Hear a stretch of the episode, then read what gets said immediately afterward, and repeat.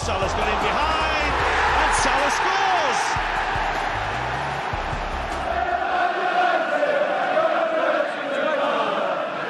Gomez punches it clear. Trippier again can deliver. And he does. Son's there! And he's won it!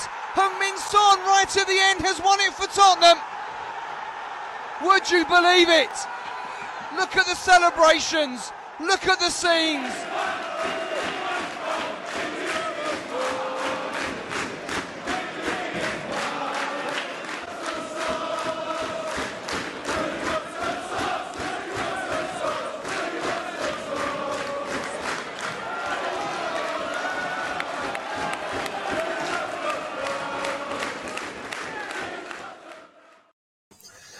Ora, então sejam muito bem-vindos à reunião de três rivais, um espaço no Fever Pitch em que se discute futebol português com adeptos do Benfica, Porto e Sporting, uh, unidos para tentarmos não nos insultar e não trazer debates que não interessam a ninguém. Vamos só falar de futebol.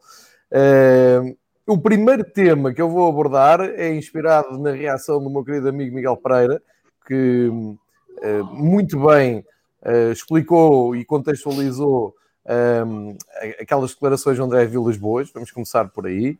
Uh, sei que ele também quer dizer umas coisas e por isso, já explicando a minha indumentária e também a indumentária do Miguel, uh, é por aqui que vamos começar no primeiro tema.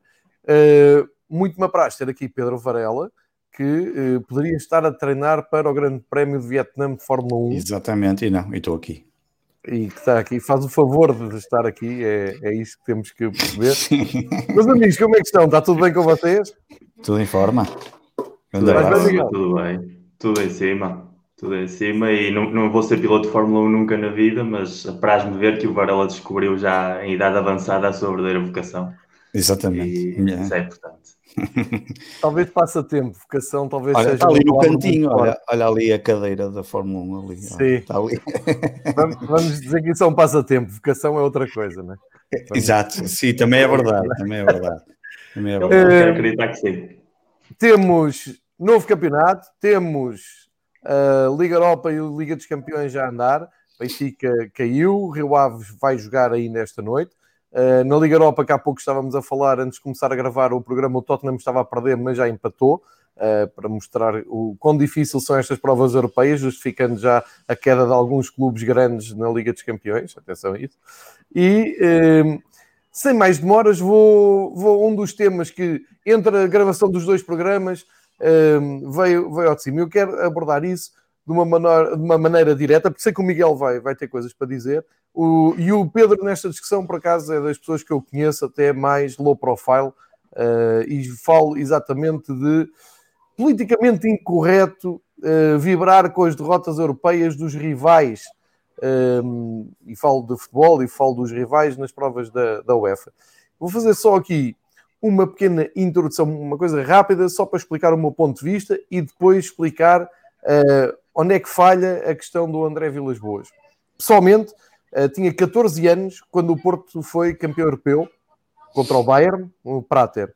Vi um, ehm, toda essa carreira do Porto na Liga dos Campeões, na Taça dos Campeões Europeus na altura, um, ehm, e podem não acreditar nisso, mas vi com euforia. Uh, lembro do jogo com o Brondby, lembro do jogo com o Dinamo Kiev, lembro-me de ver os jogos e de estar a vibrar, e mais, tenho, tenho provas de amigos meus fomos para a rua ali, uma rua em frente ao Califa, em Benfica, e festejámos efusivamente no final do Porto Bayern na conquista do, do Futebol do Porto, a Taça dos Campeões Europeus.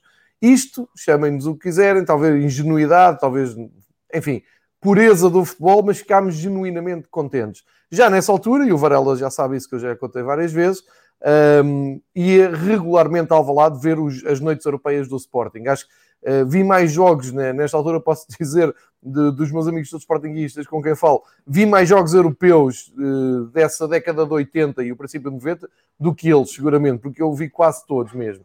Posto isto, uh, dizer que um ano depois, isto é em 87, um ano depois o Benfica vai à final da Taça dos Campeões, joga com o PSV, uh, o Benfica perde, e há uma coisa que marca e que vira aqui, e que já tinha ouvido de pessoas mais velhas, mas nunca tinha visto, para azar num dos, no telejornal da, da RTP, aparece no dia a seguir o rescaldo, Não sei se lembram que houve hotéis que fizeram televisões para reunir pessoal, e no Hotel do Porto via-se um, ehm, dois animais a festejar uh, o falhanço do, do Veloso. E aquilo deixou-me num estado uh, perplexo e pensei, ou são holandeses ou são parvos.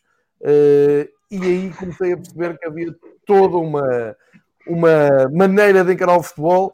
Fiquei de tal maneira irritado com aquilo que não sei se lembra, o Porto foi jogar um, mundial, um mundialito, um torneio que se, fez, que se fez em Milão, salvo erro, e eu aí já estava cego a torcer para que o Porto perdesse os jogos todos, com os meus pais a chamarem-me a atenção. Ora, culturalmente, eh, há, agora já não há, mas até há muito pouco tempo havia uma, uma postura tipo Pedro Varela.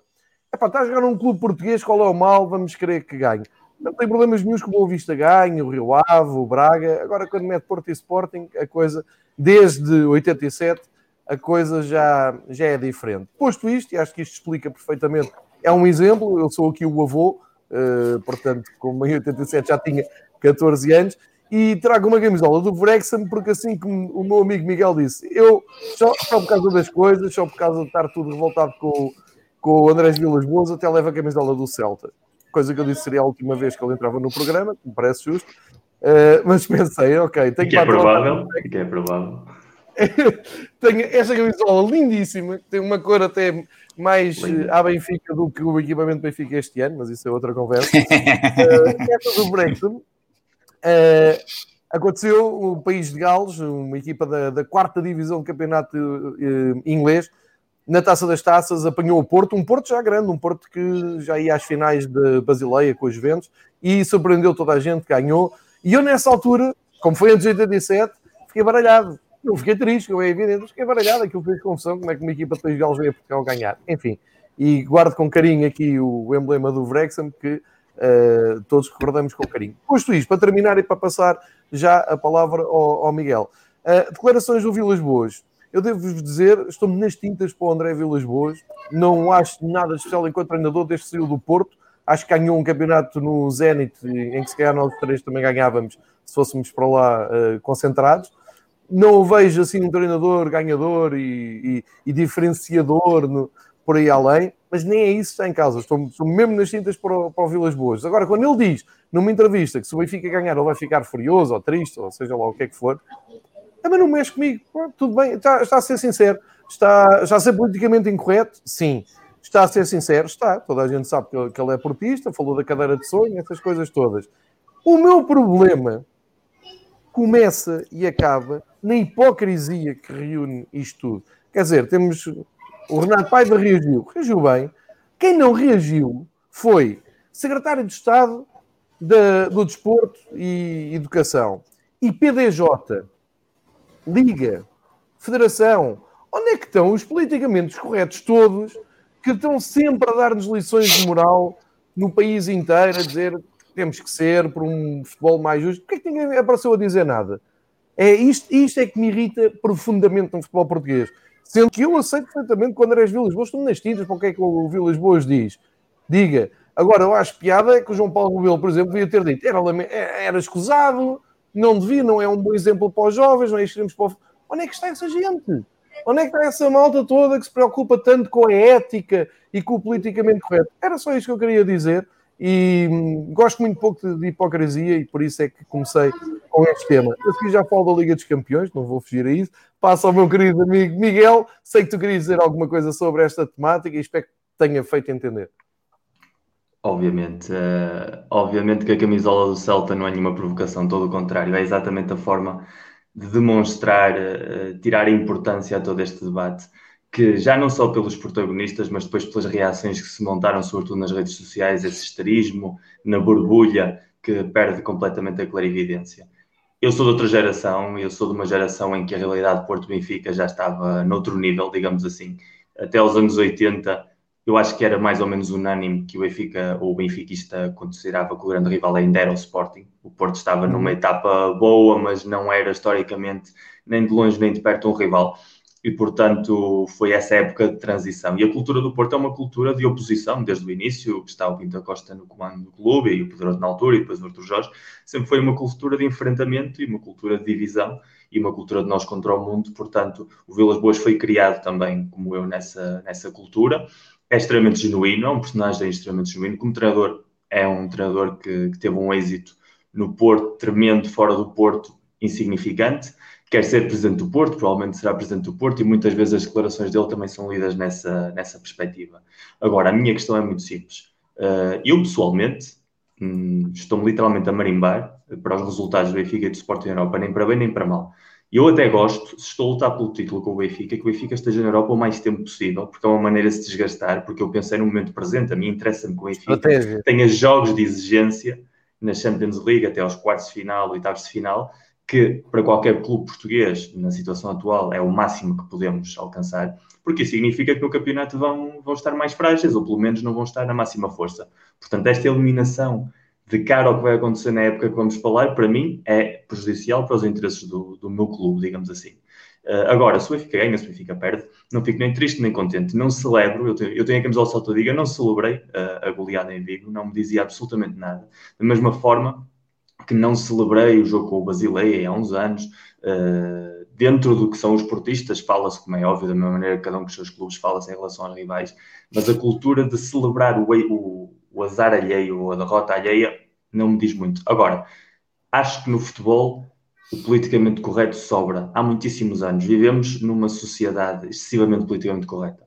E acho que há espaço para tudo. Acredito que haja pessoas que genuinamente tenham uma atitude de união nacional, que queiram que todos os clubes portugueses cheguem o mais longe possível, que haja mais finais Porto Bragas. Eu estive em Alvalade na final que o Sporting perdeu e torci pelo Sporting nessa final, o CSKA não me dizia absolutamente nada. Portanto, eu estava rodeado de pessoas do Sporting, queria que eles fossem felizes e ganhassem, e, e fui para lá dar azar. Uh, tu, agora, e João, tu e o João deviam ter partido as pernas os dois, só para ficar aqui registrado. Agora, uh, enquanto esse, esse, posicionamento é genuíno, também acredito que o posicionamento do ultra-oposto seja igual de genuíno, ou seja, que alguém queira que o Benfica leve 10 a 0 na primeira preliminatória contra uma equipa da sua divisão da Albânia, acredito que haja adeptos que pensem que isso é rivalidade. Se for feito sem o insulto, sem a, sem a provocação, sem a maldade e simplesmente da forma de entender o jogo, tem total liberdade. Eu vivo num país onde a realidade de Barcelona-Real Madrid é tão intensa que eu cheguei a ter colegas do Real Madrid de trabalho diziam que queriam que o Barcelona perdesse todos os amigáveis de pré-época e quando o Barcelona ganhava a pré-época ficavam mal dispostos. E estamos a falar de amigáveis. Portanto, eu estou um pouco Bem. nutrido dessa cultura de rivalidade que existe aqui, que também existe em Itália, por exemplo. Agora, uma coisa é a rivalidade, outra coisa é o ódio. É, é a mesma história com os jogadores de futebol. Todos nós sabemos que os jogadores de futebol acabam o jogo e dão-se quase todos eles estupendamente bem. Muitos iam de férias juntos antigamente, agora a cultura já mudou um pouco, mas nos anos 80 e 90 havia jogadores do Benfica e do Porto que iam de férias juntos, uhum. ou do Sporting. Uh, havia uma relação de camaradagem de profissão mais além da realidade das cores. E quando há uma realidade saudável nos 90 minutos, ou em tudo o que envolve o jogo, uh, que me parece bem, ou em picardias positivas, seja nas redes, seja nas bancadas. Uh, tudo isso me parece excelente. Quando já passamos no caminho do ódio, então aí há que pôr um stop em qualquer circunstância, seja qualquer cor, seja qualquer forma de manifestar ou qualquer cenário.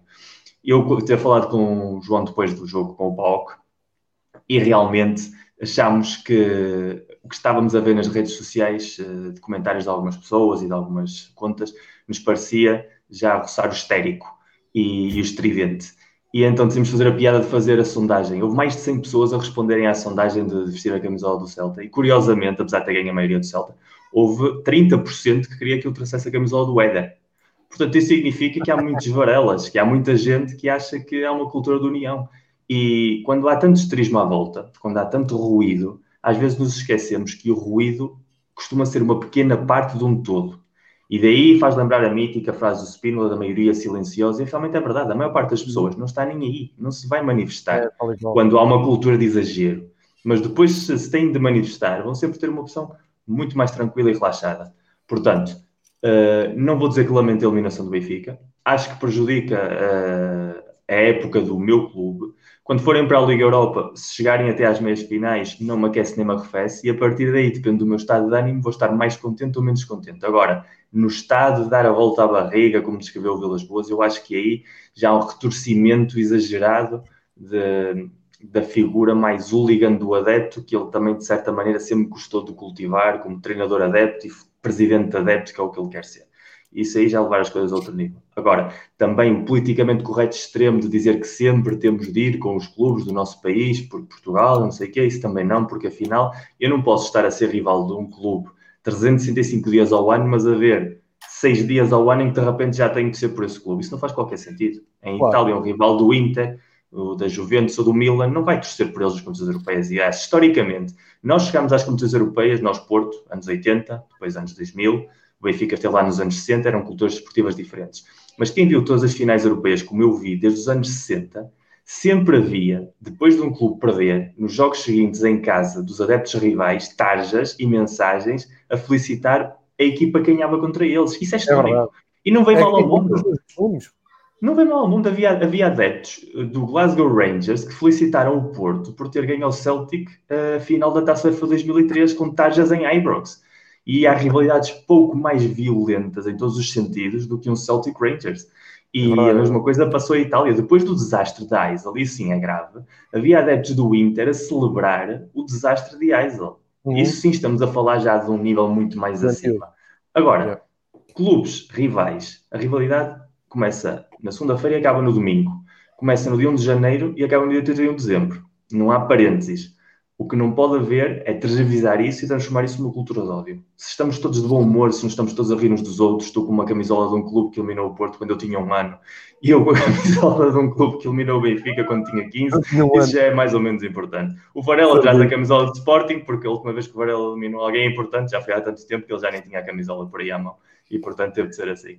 Bola tua, Pedro. Vou-vos deixar falar. Um já caiu com o Paok, o outro, calma. Eu vou deixar falar à vontade. Eu tenho tempo. Quando eu puder falar. Eu ano passado caí com o Coragem no dar. E eu, tá ano passado, eu lembro-me. Essa gaia vais parar a conversa Mas eu tenho tempo, eu tenho tempo, não te preocupes. Eu lembro-me eu lembro que o João disse na última vez que aqui estivemos que, que tinha medo, não sei o quê, de cair com o Coragem no dar como nós. Eu lembro de ter dito, vê lá se cais é com o Paok antes do Coragem no dar. Lembro perfeitamente dessa frase. Não é? Portanto, o ano passado eu caí com o Krasnodar, fiquei com uma cabeça de todos os tamanhos, numa eliminatória a duas mãos, que ainda para mais tínhamos completamente controlada, nem sequer esta circunstância especial que foi o jogo do Benfica na Grécia, e isso, ainda para mais para as contas do meu clube no estado em questão, foi muito mais grave, provavelmente, em todos os sentidos. A época europeia foi um desastre ali absoluto, e no final fomos campeões nacionais e ganhámos a taça. Portanto, não é como se começa, é sempre claro, como claro. se acaba e estamos sempre aqui a fazer as piadas, mas o caso, importante é o que acontece no último dia do ano, não é? No meu caso, começamos aqui com o Alberto e acabamos no quarto lugar, portanto é como começa e como acaba. Essa frase funciona, nem sempre funciona bem, Miguel, mas pronto, era só um Em clubes grandes costuma funcionar. Pois, deixem-me deixem partilhar com, com quem está com mais três. Eu ainda quero dizer uma coisa sobre esse tema. Depois... Sim, sim, sim, vou já passar a palavra. Deixem-me partilhar e introduzir, só dizer, introduzir o Pedro Varela à conversa para quem não o conhece, uh, o Pedro Varela é uma pessoa que genuinamente não vibra com as derrotas do Benfica. Uh, eu falo bem Benfica, porque não, não, do Porto, é o meu clube. Uh, não vibra com as derrotas do Benfica nas provas europeias. E uma das primeiras conversas que tive com ele, tive para mandar logo assim uma belinha, Sim. porque ele dizia: Não, eu até torço para que o Benfica ganhe nas provas europeias, porque aí não me faz mal nenhum, não é? Está, está a jogar. Epá, isso não existe. Mas depois percebi que era mesmo assim eu sou uhum. mais ali da, da facção do, do Miguel.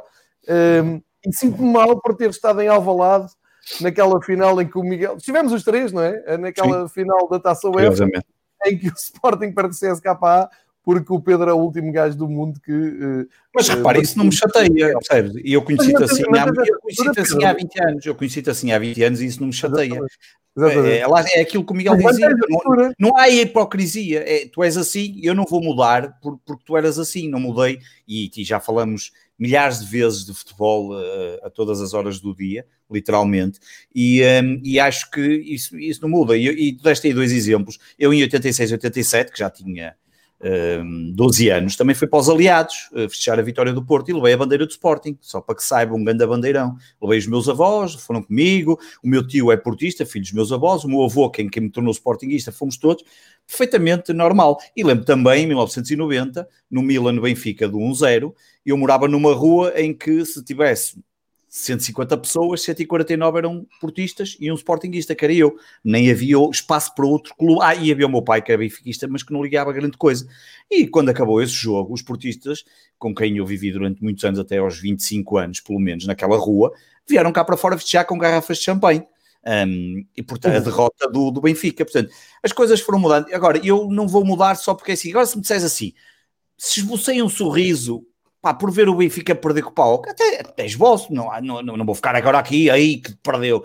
Agora, não, não é uma coisa que nunca me afetou muito, até porque eu tenho sempre aquela lógica, por muito que me possa gostar, que eu tenho tanto para me preocupar com o meu clube que eu não tenho tempo para estar a pensar nos outros.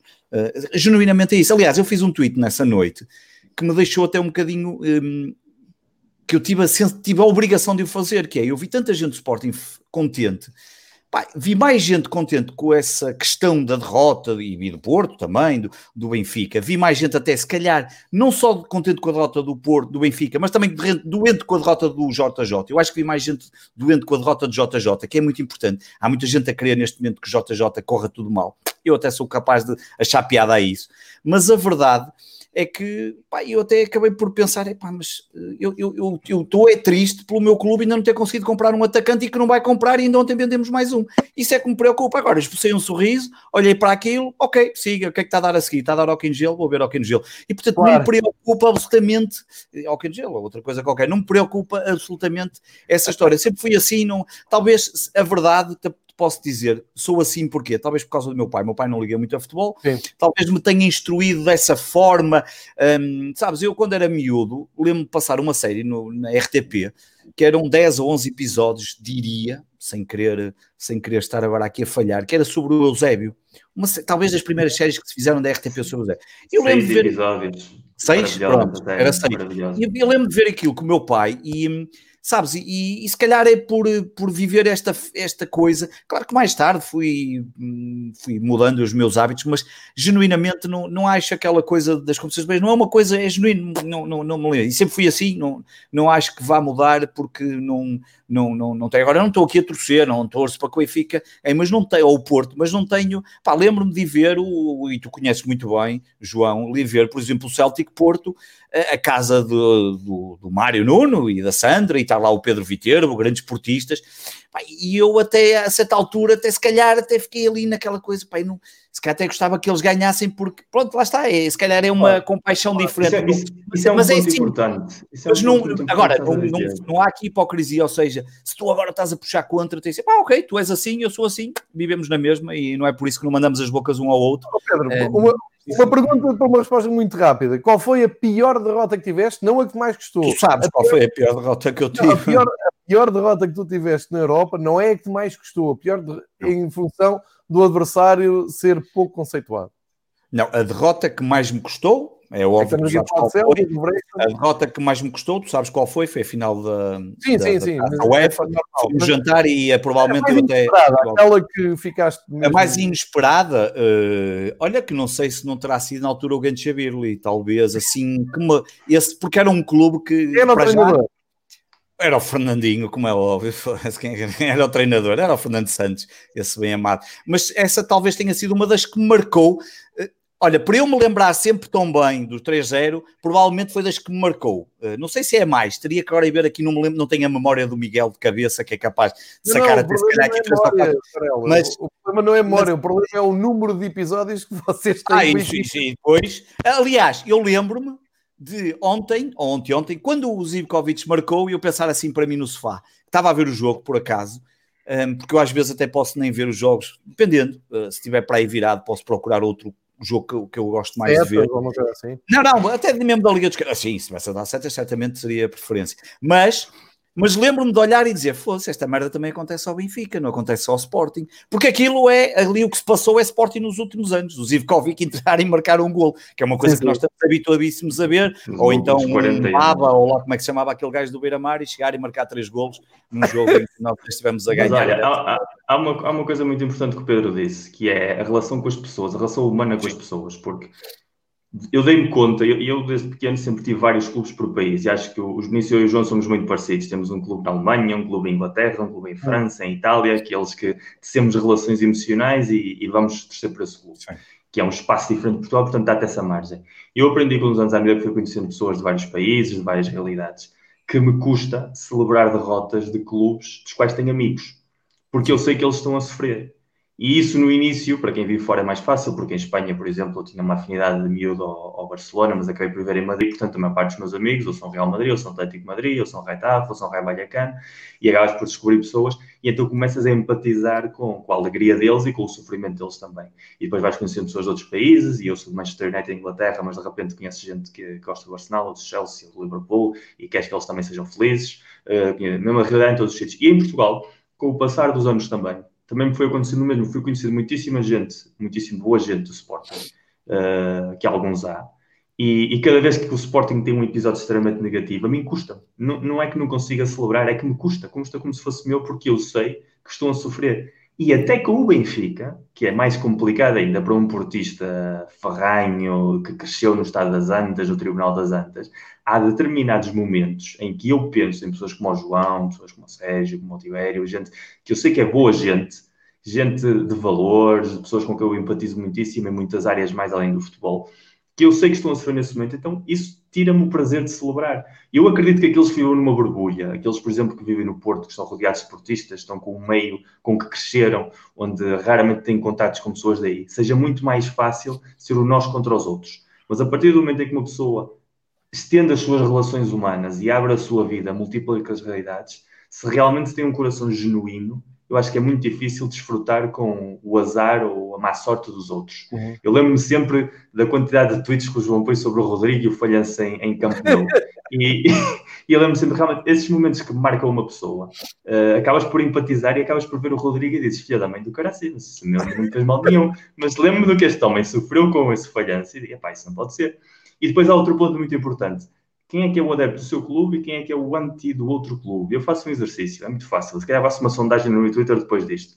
Hum. Quem é que preferia ganhar uma Champions League com o seu clube, mas isso significar automaticamente que no ano a seguir o rival ganhava a, a, seguinte? Ou seja, estaria eu preparado para celebrar uma Champions do Porto e que o Benfica ganhasse a seguinte? Eu estaria, perfeitamente, porque eu quero é que o meu clube ganhe um. Mas haverá ah, muitíssima gente, haverá muitíssima gente que diz só para o Benfica não ganhar uma Champions, então não ganhou ah, a minha que já tenho. Haverá muitíssima gente. E isso já te faz a diferença de quem é o adepto de futebol do seu clube e quem é o anti. E com os antis, pouca conversa. Certeza, Miguel. Ótimo exercício, como sempre. Olha, hum, sugiro avançar o eu com, com a pauta para a frente, porque estivemos aqui a falar de competições europeias, surpresas, por aí fora. Benfica caiu com estrondo na Grécia. Uh, começou a época no primeiro jogo oficial muita expectativa. Benfica tinha a obrigação de ir à Grécia bater o Pauok para depois ir para a tal uh, eliminatória a duas mãos. Uma coisa aqui estranha da UEFA, mas é como é. E, eu tinha dito aqui no, último episódio que, atenção, uh, Rússia não era fácil, mas entre os dois episódios tive a oportunidade de gravar aqui no, no meu podcast só de áudio uma análise profunda de 20 minutos ao PAOK e enfim, para quem ouviu, estava lá tudo. As minhas preocupações eh, quanto ao adversário, estava lá tudo. Fiz ali até umas certas comparações com o Braga, uma vez que o, Braga ainda poderia ter ali algumas coisas, os jogadores do Braga podiam ter ali ainda uh, alguma, alguma aprendizagem do Abel, quando o Abel Ferreira esteve no Braga, e a verdade é que aquele jogo treino do Benfica-Braga revelou ali algumas dificuldades do Benfica já com esse sistema dos três defesas centrais, com os laterais a subirem, nomeadamente sofreu um gol em que o André Horta... Uh, enfim, teve mais respeito e não, não fez como o Zivkovic ir para dentro e rematar. Estou a brincar, é claro. O André Horta foi à linha, centrou e deu gol, mas a jogada é muito semelhante àquele gol que sofreu em Salónica. Eu chamei muita atenção para isso.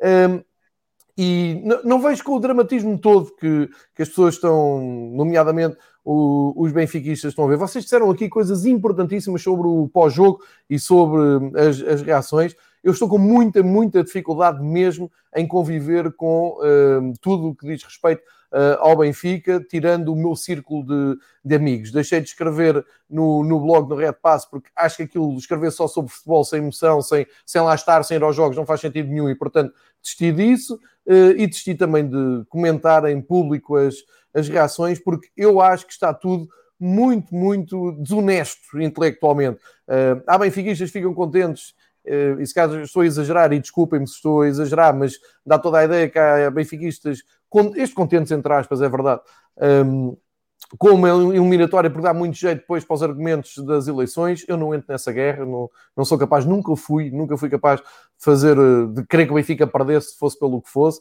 uh, nem quando tive lá o Fernando Santos à frente da equipa. depois tens a parte que o Varela também disse, Jorge Jesus. Jorge Jesus não é unânime, isso deverá ser até uma, uma surpresa para o próprio treinador português, ele que vem de, do Brasil Uh, com os mídias todos uh, rendidos a ele, com uma loucura, uma aclamação nacional ao Jorge Jesus pelo trabalho que fez no Flamengo, e chega aqui e depara-se com uma realidade que ele sequer não estava preparado para ter, que é muito benfiquista, que não gosta de, de Jorge Jesus, que não, já não gostava quando ele veio, atenção que há esta facção, eu tenho muitos amigos meus já não gostavam quando ele chegou ao Benfica da primeira vez, quando ele se foi embora, foi um alívio, e muita gente que gostava dele, mas por ter ido para o Sporting e pelo comportamento que teve no Sporting, hum, não vê aquilo só como uma rivalidade, achou falta de respeito, e portanto isto existe. Isto vocês falam com amigos vossos benfiquistas e de certeza que apanham uh, pessoas de, destas fações. Isto tudo faz com que as análises sejam, no meu entender, e isto é, é vale o que vale, é a minha opinião, sejam sempre enviesadas e são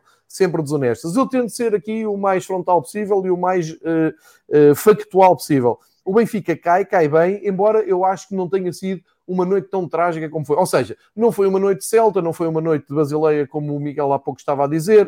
Uh, enfim, já vi noites muito mais trágicas do Benfica. Acontece na primeira parte, o Benfica não faz um gol quando deveria ter feito. A primeira parte do Benfica chegou-me a entusiasmar, de, de, digo isto, não, os benfiquistas estão a ouvir, dizer, lá está ele, é maluco e tal, mas é verdade, houve ali alturas do jogo uh, com o Everton, um pedrinho a entrar, circulação de bola, posse de bola, a trocar a bola no campo do, do adversário, é isto que eu quero, é isto que eu espero do Benfica. O que é que faltou? Faltou o gol, claro, pois claro, faltou o gol, porque, um, enfim, o Benfica andou a alimentar, e nós já falámos nisto, uma novela de um ponta de lança de nível mundial como é o Cavani, um, anunciou ao mundo muitos milhões gastos em jogadores, e entre eles um avançado, e vamos atacar a Liga dos Campeões com o Seferovic. Seferovic tem todo o meu respeito, foi o melhor marcador do campeonato português, é titular da seleção suíça, mas eh, tem muito mais noites de desinspiração do que de acerto. É verdade, isto pauta a carreira dele, basta seguir a carreira dele cá e antes de vir para cá. E eh, estava naquelas noites desinspiradas e sem marcar, sem teres um jogador que faça a diferença, enfim, põe-se a jeito e aconteceu tudo aquilo que nós dissemos, ou que eu disse na, na, análise. O Abel tem todo o mérito, porque aquilo era muito fácil de, de perceber: era sofrer, sofrer, sofrer, conseguir manter-se vivo. Quando se manteve vivo na segunda parte, já com o Benfica a esgotar muitas suas ideias, meteu em ação aquilo que sabe fazer melhor, transições rápidas, sempre saída pela esquerda, virar o flanco, explorar as costas da defesa do Benfica, e assim saíram uh, os dois golos do, do Paok, e bem, o Abel que tenha toda a felicidade em, em chegar à fase de grupos. Uh, nada, nada contra o Paok. Agora, eu queria dizer o seguinte sobre esta uh, exibição do Benfica. É, uh, é eu, eu, diria, dramático e eu diria muito complicado para o Benfica começar desta maneira. Porque uma coisa era cair a duas mãos com o Krasnodar, ali às portas da Liga dos Campeões. Isto foi uma queda com estrondo. É uma, uma queda. O Benfica chega, apresenta-se, perde. E não era isto que estavam à espera. O, o Jesus, quando chegou, disse que o Benfica ia jogar o triplo. Eu sei que só tem 5 semanas de trabalho, sei que vai melhorar muito. Ouvi a conferência de imprensa dele, eu sei isso tudo. Mas há um problema: toda a gente sabia que tínhamos este jogo. E por toda a gente saber que tínhamos este jogo, também me custa muito começar a mandar as pás todas para cima do, do Jesus. Não foi o Jesus que perdeu o campeonato. Não foi o Jesus teve ponto, 7 pontos de avanço e que acabou o campeonato a não sei quantos pontos, com não sei quantos pontos de atraso. Nem foi o Jesus que, pós-quarentena, pós-quarentena, não aproveitou o, um trajeto horrível do Futebol Clube do Porto. O Benfica tinha tudo para ser campeão e não foi. Ao não ser campeão, põe-se a jeito. E não é em 5 semanas que preparas um jogo. Tinha obrigação para só o PAOC? Tinha. O Benfica tem mais equipa que o PAOC, tem mais plantel, pronto, se quiserem, que, que o PAOC. Ponto final, a gente tem discussão. E o Abel disse que sendo a duas mãos até era muito difícil. Assim, uh, conseguiu resolver a, a, situação. Não tem discussão.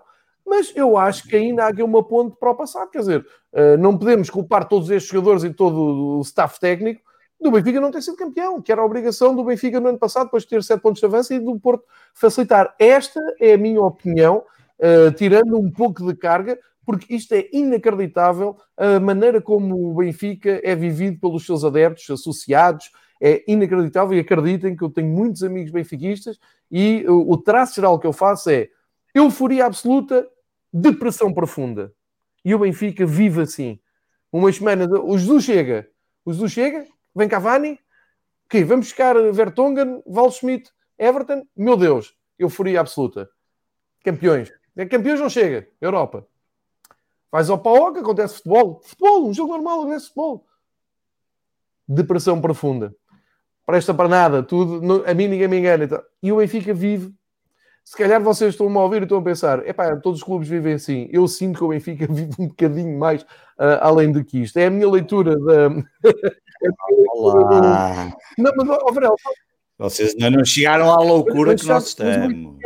Embora eu tenha visto alguns, é engraçado teres dito isso, que eu tenho visto, e até tenho falado com alguns benfiquistas no Twitter, de quem quem gosto de partilhar e algum, algumas trocas de tweets bastante interessantes, mas é verdade que tenho visto um aproximar de uma certa hum, doideira uh, e muito próximo daquilo que o Sporting tem estado nestes últimos anos, quer dizer, nós na realidade estamos assim já há vários anos, mas, mas tenho notado que vocês este ano estão a atingir, obviamente que este ano é um ano diferente, e tu disseste aí uma coisa muito importante que é as eleições, e é engraçado que tu disseste uma coisa que eu também já disse, ainda o ano passado disse isso, que é aquela questão de ver adeptos do clube a quererem que o clube perca ou não tenha sucesso para poderem usar como argumento que é uma coisa se nós somos todos irracionais, hum, de certa forma, pelo clube, eu nem consigo perceber como é que se pode querer. Eh, eu nem no tempo do Godinho Lopes, quando andávamos no sétimo lugar e que queria que ele saísse de lá o mais rápido possível, conseguia pensar nisso. Mas já tenho visto muitas coisas de, de benfiquistas de, de, de,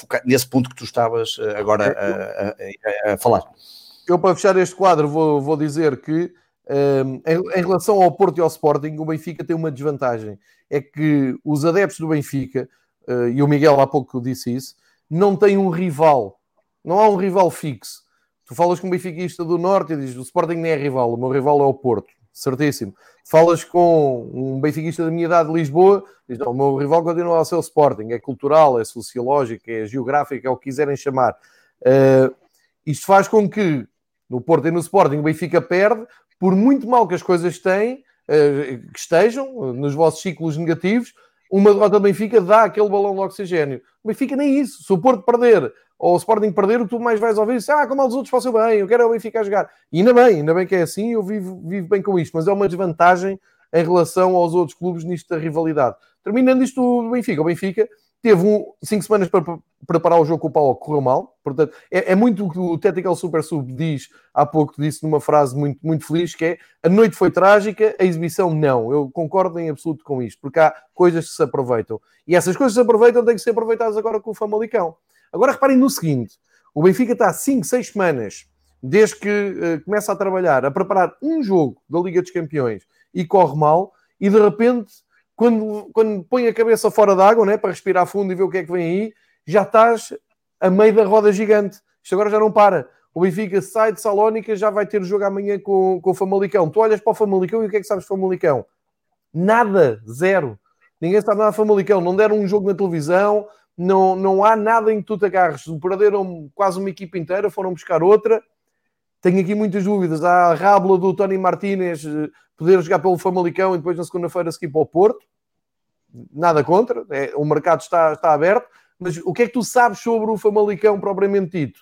Nada. Eu fiz um podcast, como disse, de áudio de 20 minutos sobre o PAOC, porque vi os dois jogos que eles tinham. Eu quero fazer sobre o Famalicão, vou estar calado, não vou dizer disparados, não sei, não sei o que é que vale o Famalicão. E isto pode ser eh, mais uma adversidade para o Benfica. Eu diria que se o Benfica amanhã vai a Famalicão para inaugurar o campeonato, primeiro jogo, ainda por cima que foi antecipado, tendo em vista positiva que a seguiria para a Rússia, se a coisa não correr bem, o Benfica tem um problema. E, e para terminar, acrescentamos a isto tudo, Benfica, a um mês de eleições, ou pouco mais de um mês de eleições, que pareciam um, só um protocolo na, na vida do, do, clube e que de repente, com, com tanta, tanto episódio a acontecer ao mesmo tempo, pode atrapalhar também a vida do, do futebol do clube. Portanto, vamos ver isto e eu vejo isto com, com atenção. Eu nunca achei que o Benfica tivesse tarefa fácil em Salónica, com mais que em Famalicão. É, é um ponto de interrogação gigante. Eu não sei o que é que está do outro lado em Famalicão e fui ver o Benfica na Taça Portugal e vi que Famalicão com o João Pedro Sousa joga muito bem e, portanto, eh, estou apreensivo para o arranque de campeonato, embora confiante que, eh, é claro, o Benfica vai, vai conseguir arrancar bem. Um, mas queria deixar explicar estas várias vertentes uh, de benfiquismo, sem estar, sem, não quero melindrar ninguém, nem faltar ao respeito a ninguém, longe disso, quero só contextualizar e tentar ser factual. Não sei se vocês querem falar uma coisa do Benfica ou se querem passar já às estreias dos vossos clubes falamos, no, falamos. na Liga Nós. Força, Miguel. Falando de futebol, em primeiro lugar, uh, o primeiro grande problema, e acho que estou de acordo em quase tudo aquilo que tu disseste, não foi o mau jogo e numa eliminatória a duas mãos, como normalmente se planteiam qualquer tipo de eliminatórias, seria perfeitamente um, até seria um bom resultado, porque é um gol fora, 2-1, depois tens o jogo em casa, já eres a eliminatória de outra maneira. Neste contexto, isto também obriga aos jogadores, ao staff técnico a pensar em um jogo de outra maneira, um jogo de vida ou morte, algo que o futebol português não está habituado, até porque, como temos visto, por exemplo, nas meias finais das taças de Portugal, os grandes têm sempre esse bónus de poder jogar de segunda mão em casa e isso também lhes libera muitíssimo de possíveis surpresas, como aconteceu com o Famalicão com o Benfica ano passado. Uh, e afinal, de certa maneira, eu acho que isso desabituou os jogadores dos grandes clubes portugueses a estarem uh, concentrados num jogo de máxima decisão, porque afinal, o único jogo que jogam assim é a final da Taça de Portugal e normalmente, nos últimos anos, com exceção da final que tivemos nós uh, e a final do Sporting Porto, nos últimos 10 anos, a maioria das finais da Taça de Portugal é sempre um grande com uma equipa pequena. Portanto, isso de certa maneira liberta um pouco essa pressão. Futbolisticamente falando, Jorge Jesus, que aparece como o salvador da pátria, porque todo o historial que ele tem com o Benfica, que também é repleto de altos e baixos, não deixa de ter um lado bastante bem sucedido, é um treinador que estava há quatro anos fora do futebol europeu. Isso significa que é um treinador que esteve os últimos quatro anos a trabalhar em realidades completamente diferentes daquela que ia encontrar em Atenas. O Jorge Jesus, o futebol que ele encontra no Brasil, e dessa maneira também podemos entender muito bem do seu êxito, e isto, falando com muita gente que conhece bem o futebol sul-americano, é ter encontrado um futebol que está parado no tempo a nível tático. Qualquer treinador europeu mais ou menos avançado chega lá e com os condicionantes certos, e ele no Flamengo teve todos os ingredientes para montar ali uma equipa de qualidade, pode triunfar, porque o atraso tático que existe é muito grande e o ritmo de jogo é muito baixo. E isso dá mais margem de trabalho ao treinador. Portanto, houve aí um empolgamento uh, com o trabalho do Jesus no Flamengo, como se de repente o Flamengo fosse o Flamengo do Zico dos anos 80, que era capaz de ganhar ao grande Liverpool. Eu lembro-me de ter visto que o Jorge Jesus ia a caminho de ganhar a taça intercontinental, ia ser uh, campeão da Libertadores anos consecutivos, uma narrativa forjada a partir do desconhecimento total do estado atual do futebol sul-americano. Volta à Europa e tem pouco mais de um mês para se integrar numa nova realidade, uma realidade tática diferente, uma realidade 3-4-3, que agora utiliza muitíssimas equipas, incluindo o PAOK, não existe na América do Sul. Portanto, ele teve de preparar um esquema tático, porque ele continua, como nós vimos e ouvimos muito bem no programa dos Ruiz, o Anatomia da Bola, ele tem conceitos de jogo muito claros, mas ele encontrou um mecanismo tático que não é habitual. Ele não estava habituado a jogar com a equipa dessa maneira, porque quando ele treinava na Europa, o 3-4-3 era utilizado por muito pouca gente. Agora é um sistema que tem muito mais corrido, há muito mais clubes a utilizar e está-se cada vez mais a aperfeiçoar os matizes táticos. O PAOK fez um jogo com as suas limitações no plantel, que são evidentes, que não é um plantel nem sequer para estar a ombrear com talvez o Sporting ou o Braga, mas o Benfica tem um plantel muitíssimo superior e o Porto também. Como o Porto tinha em relação ao Krasnodar o ano passado, a situação é exatamente a mesma. Uhum. E o Porto ainda para mais com o prejuízo de ter tido dois jogos que podia ter feito muito melhor nesse contexto.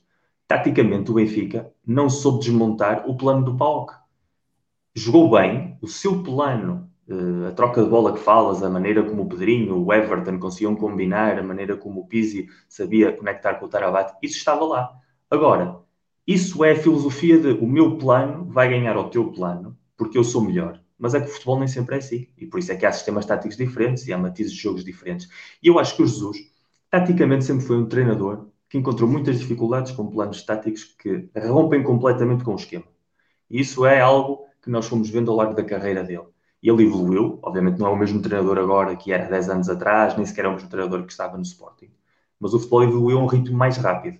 Portanto, eu acredito para a realidade do futebol português, mais tarde ou mais cedo, tendo o potencial do plantel do Benfica, a qualidade individual dos jogadores e o próprio talento de Jesus, sirva.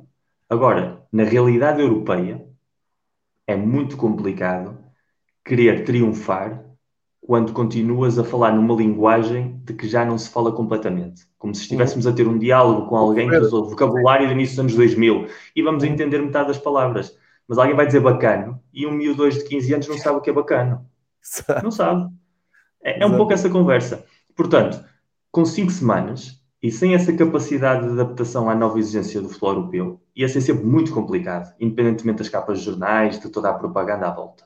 O Benfica não jogou mal, não iria jogar mal com os jogadores que tem, mas mais do que jogar mal ou jogar bem, tinha de ter sido mais camaleónico. E isso precisa de trabalho, precisa de forma de estar. E a eliminatória chegou provavelmente demasiado cedo para a maneira como o Benfica tinha de preparar a temporada. Teria é acontecido com qualquer clube português, porque o contexto deste ano é o que é.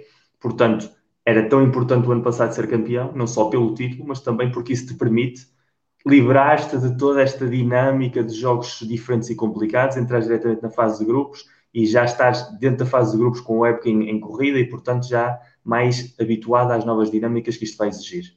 O Benfica não teve esse, esse privilégio porque o perdeu por, por culpa própria, como tu bem disseste antes, e, portanto, teve de sujeitar esta nova realidade. Sujeitando-se a esta nova realidade é uma moeda ao ar há competência, não há competência. O, Estrela Vermelha, também campeão europeu, também foi eliminado Sim. pelo Amónia do Chipre, uma equipa bastante inferior. E, e o Estrela Vermelho, ano passado, esteve na Champions League na fase de grupos e, e até nem esteve, nem esteve mal. E, o também caiu. Exatamente, esteve, esteve ali num grupo muito complicado e, e, caiu agora também contra um rival manifestamente inferior porque não se soube adaptar a, a essa realidade. E para terminar até o, o assunto, Miguel, devo-te devo dizer também que eh, não, não, não é também, se calhar, de coincidência, todas as equipas que em casa ganharam, tirando uma, uhum. uh, mesmo com os jogos da Liga Europa de ontem. Hoje não, não tenho bem noção do que é que está a acontecer, mas havia essa tendência. E quer dizer, é a primeira vez que numa prova europeia estás a fazer uma uh, pré-eliminatória, uma eliminatória, seja o que for, a um só jogo. Uh, que muda tudo, quer dizer, um 2-1 na Grécia era um ótimo resultado depois para o Benfica. Imagina, a, a, última vez que aconteceu, a última vez que aconteceu foi no ano em que as, as meias finais da Champions League foram a uma mão que o Porto foi perder 3-0 a Barcelona. O Milan ah. ganhou, ganhou ao Mónaco do 4-1, eh, se não me engano, jogando em casa. Quem ganhava o grupo jogava em casa, o Milan ganhou em casa ao Mónaco e o Barcelona ganhou 3-0 ao Porto, numa noite terrível do, do Aloysio, que jogou a defesa esquerda até. E, e, por exemplo, uma das equipas mais excitantes do ano passado, que não mudou o treinador, nem sequer mudou o plantel, o Azel Alkmaar, das equipas que melhor jogou a bola ano passado com jogadores fantásticos, jovens promessas, foi eliminado pelo Dinamo de Kiev. E eu estava a ver os dois jogos ao mesmo tempo e estava a ver o AZ, que o ano passado era uma equipa vibrante, dinâmica, com combinações muito boas, completamente bloqueado emocionalmente a jogar em Kiev. Completamente. E o Dinamo de Kiev, sem jogar muito, com um golo, fechou a eliminatória. Um pouco a mesma realidade. Às vezes, nem sequer o trabalho feito de antes em cenários assim é suficiente. O problema do Benfica, mais do que futebolístico, e passando já à análise futebolística, é institucional, porque acaba por ter um investimento com um objetivo muito concreto, porque não se pode investir a quantidade que o Benfica investiu para a realidade do futebol português, não pode nem o Benfica, nem o Porto, nem o Sporting, nem ninguém. Ninguém precisa de gastar 50 milhões de euros para ganhar o Campeonato Português. Ninguém. Portanto, era um plano muito claro e, e não só é claro nos números, como foi claro no discurso. Portanto, isso vai implicar um reboot e o reboot tem de vir com resultados, não pode ser já com palavras. Isso vai significar uma entrada muito forte. Ora, que eu saiba, e se não me falha a memória, as entradas do Jesus nos campeonatos são sempre um pouco tremidas. Aliás, eu lembro-me, sobretudo na primeira passagem dele pelo Benfica, que as primeiras jornadas, durante muito tempo, ele não era capaz de ganhar o primeiro jogo. É verdade. E como dizes bem, o Famalicão não é um rival fácil. Portanto, não como haja dois ou três tropeções dentro desta dinâmica em que agora o Benfica joga contra relógio, porque tem de estar constantemente a demonstrar que o Paulo foi um tropeção, mas não é um problema de fundo. Isso só vai gerar ansiedade num plantel que tem muita gente o ano passado, que emocionalmente já demonstrou o ano passado que falhou ali qualquer coisa, a nível de caráter, sobretudo a nível de caráter, eu acho. Não se pode colocar a pressão em miúdos que acabam de chegar do Brasil, uma realidade completamente diferente para solucionarem as coisas, como é o caso do Pedrinho, como é o caso do Everton. E, e temos o, o caso do Darwin, que é alguém que não tem experiência de elite.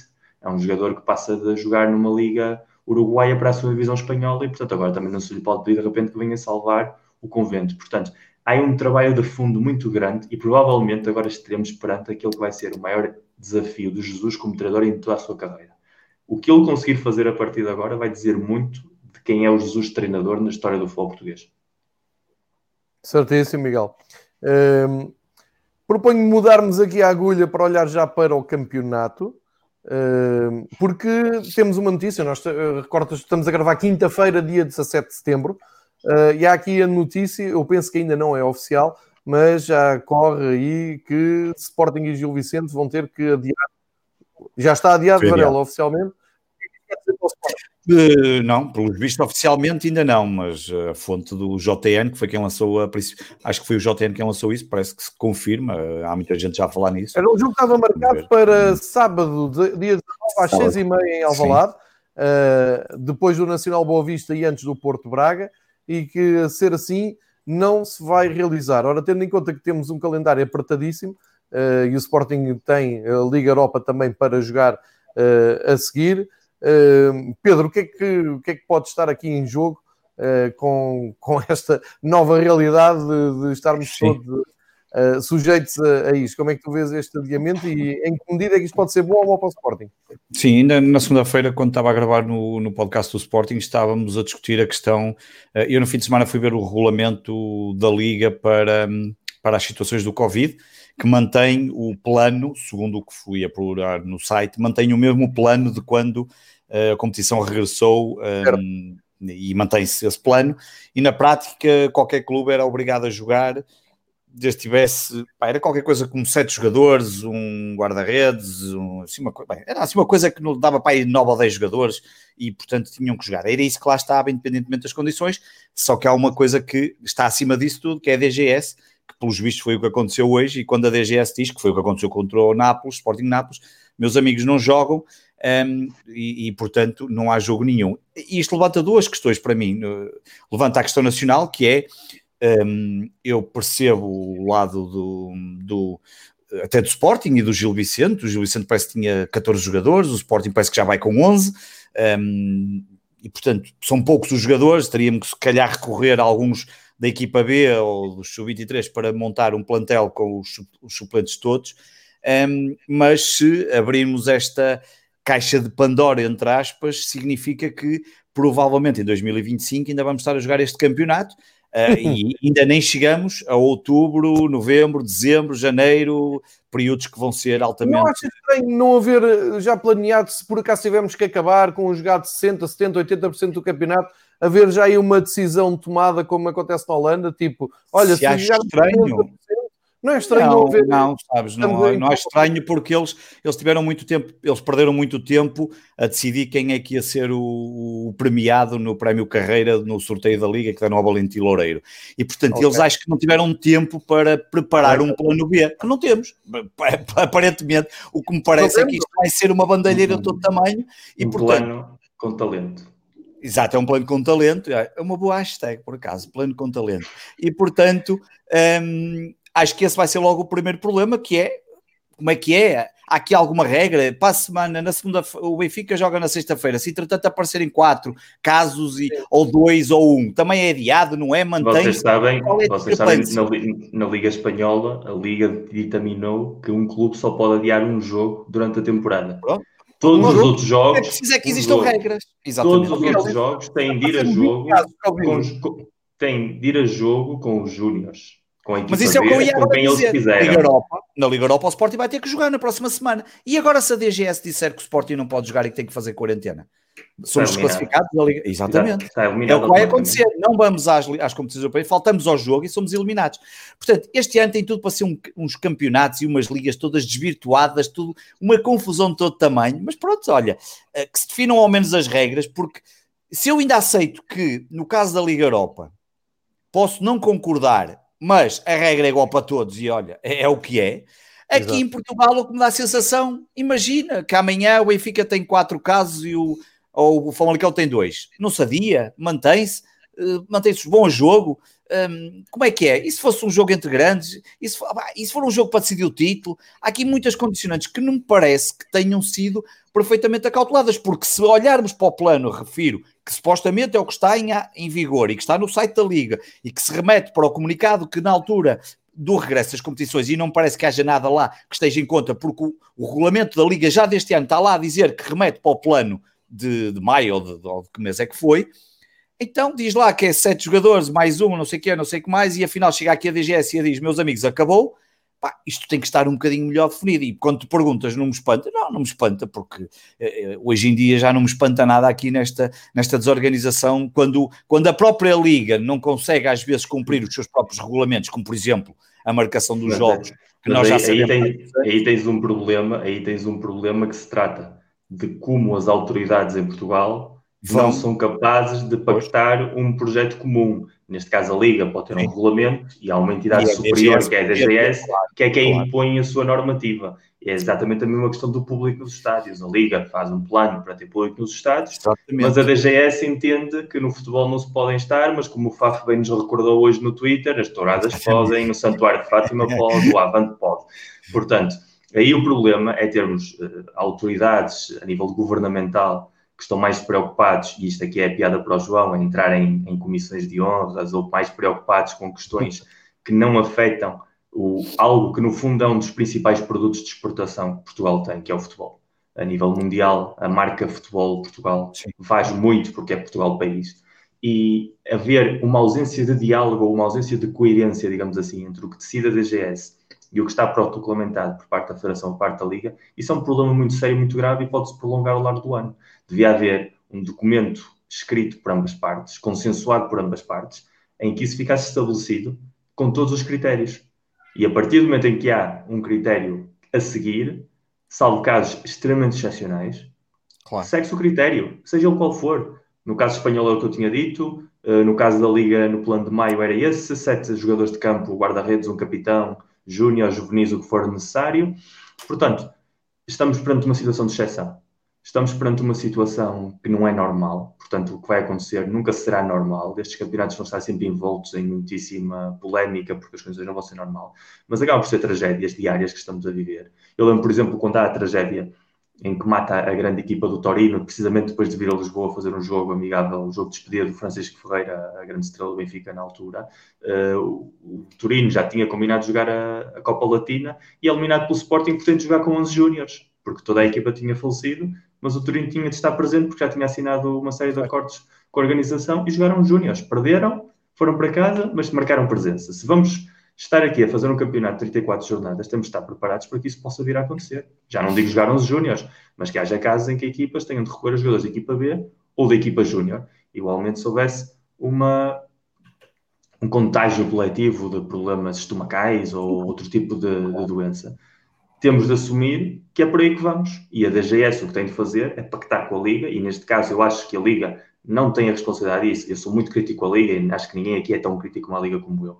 Mas neste caso eu acho que a DGS tem de criar um canal de comunicação com a Liga e com a Federação também. Se calhar até está criado, Miguel, nós não sabemos. Se calhar até está criado e se calhar existe, não sabemos. Eh, essa é a questão. A questão é que a própria Liga também já devia ter mais qualquer coisa. E já Exatamente, falta a transparência.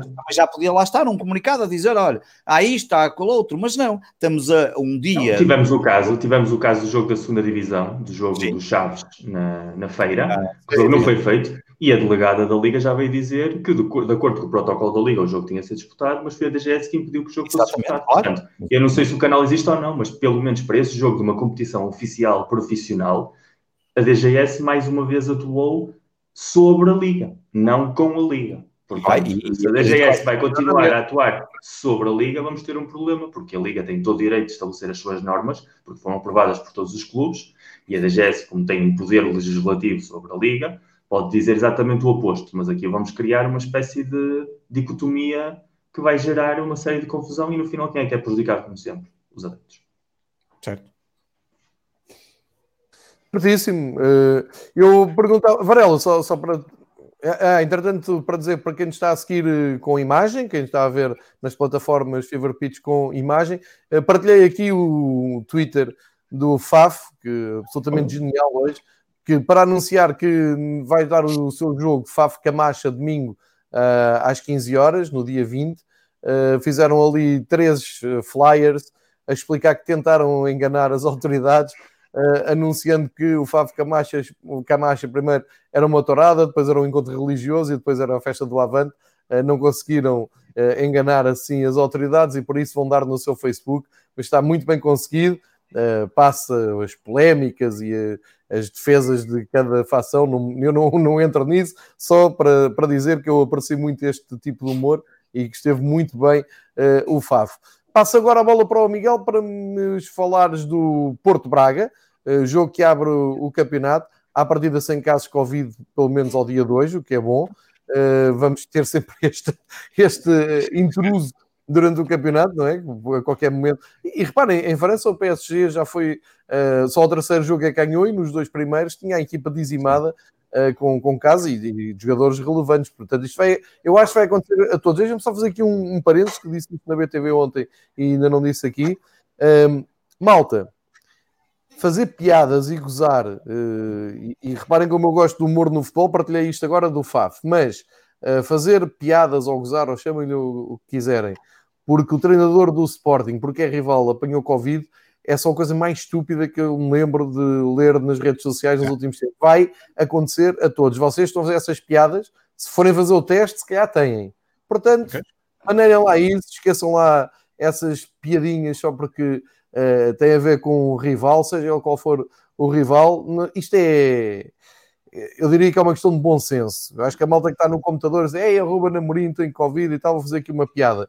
Pá, em vez de fazeres a piada, vai fazer o teste e vê lá se uh, está tudo bem contigo e espero que esteja. Uh, passando a bola para o, para o Miguel, Porto Braga, teste fortíssimo logo de início, não é? É, entrar a matar, como se costuma dizer.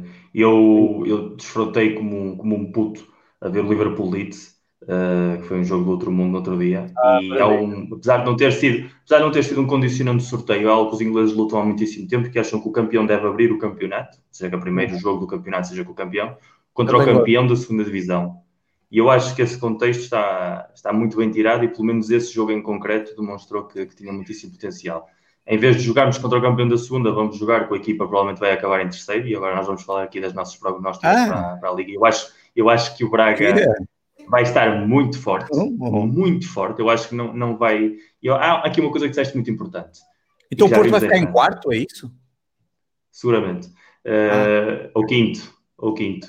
Se dá, se, dá, se dá para irmos ganhar a Liga Europa, ah, também. Tá Aliás, da última, vez, da última vez que foste campeão nacional, o Porto foi quarto. Pois foi, é verdade.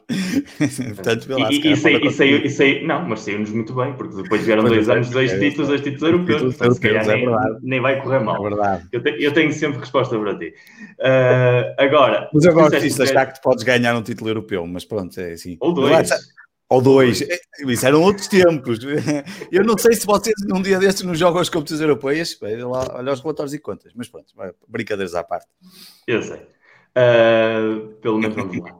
Agora, a questão, a questão, é: vai ser um game changer, como costumam dizer os ingleses, o vírus e os potenciais contagiados. Vai mudar muitíssimo, porque ninguém sabe se chegamos a uma jornada em que o Porto tem de ir a Guimarães, por exemplo, que é sempre uma deslocação tramada, e de repente quatro ou cinco titulares caem, uh, automaticamente isso pode mudar as regras do jogo. E estamos a ver em França que está a acontecer, uh, e vai acontecer seguramente.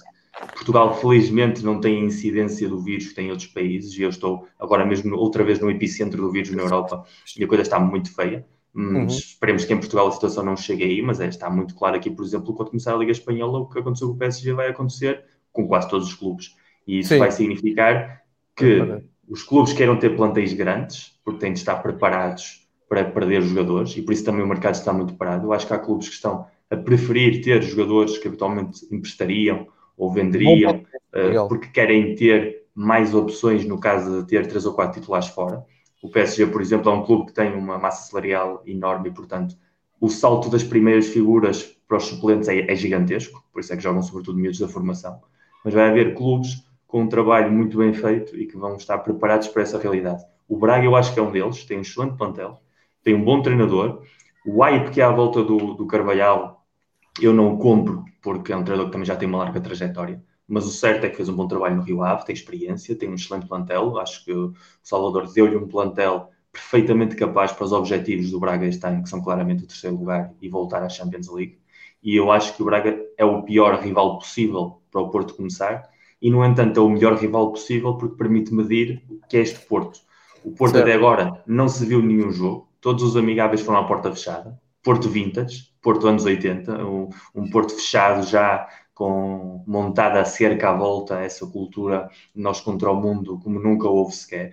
Uh, muitos ajustes ainda por fazer no plantel, eventuais saídas, eventuais entradas, mas já está um plantel bastante composto, com alguns jogadores importantes. Eu acho que o Taremi tem tudo para ser um dos melhores jogadores do campeonato, pelo que viram ano passado no Rio Ave. O Evanilson é um jogador que no Brasil prometia muitíssimo e vai ser daqueles que o impacto provavelmente não vai ser tão imediato mas que vai ser extremamente útil ao largo da temporada. E o grande handicap do Porto, e nós falámos aqui em junho e julho, era precisamente a linha ofensiva. Eh, era uma linha que não estava à altura dos pergaminhos de, de, um candidato ao título. Tanto é que durante muita grande parte da temporada o melhor marcador da equipa foi o Alex Telles. No final acabou por ser o Marega já nos últimos jogos, mas foi uma diferença mínima. E eu acho que o Porto é favorito para esse campeonato, é campeão, portanto tem de se assumir como favorito desde o princípio, não há volta a dar. Ainda para mais mantém a estrutura, mantém o treinador, mantém a grande parte do plantel, não houve uma revolução uh, silenciosa, não houve uma, um mediatismo à volta de uma nova figura, não houve uma continuidade apostada na formação como o caso do Sporting, e portanto tem todos os condicionantes para seguir em frente. E o que vamos ver no jogo com o Braga provavelmente seja uma amostra de, de que Porto vamos ter, e eu acho que é um jogo de, de tripla, na, um candidato ao título um candidato à Champions só pode ser um jogo de tripla. Mas uh, acho que é um, um, jogo que o Porto tem tudo para ganhar. Tem já um plantel, pelo menos o que vai a campo, em campo entrar, que tem tudo aquilo que tinha no final do ano passado em positivo, mais alguns reforços de qualidade, porque as vendas feitas foram de putos da formação, cujo impacto não era imediato, eram jogadores para o futuro, não eram para o agora. Uh, e portanto, acho que a vitória do Porto seria o cenário mais provável, mas contra provavelmente o rival mais difícil que vai ter neste início de campeonato. Certíssimo.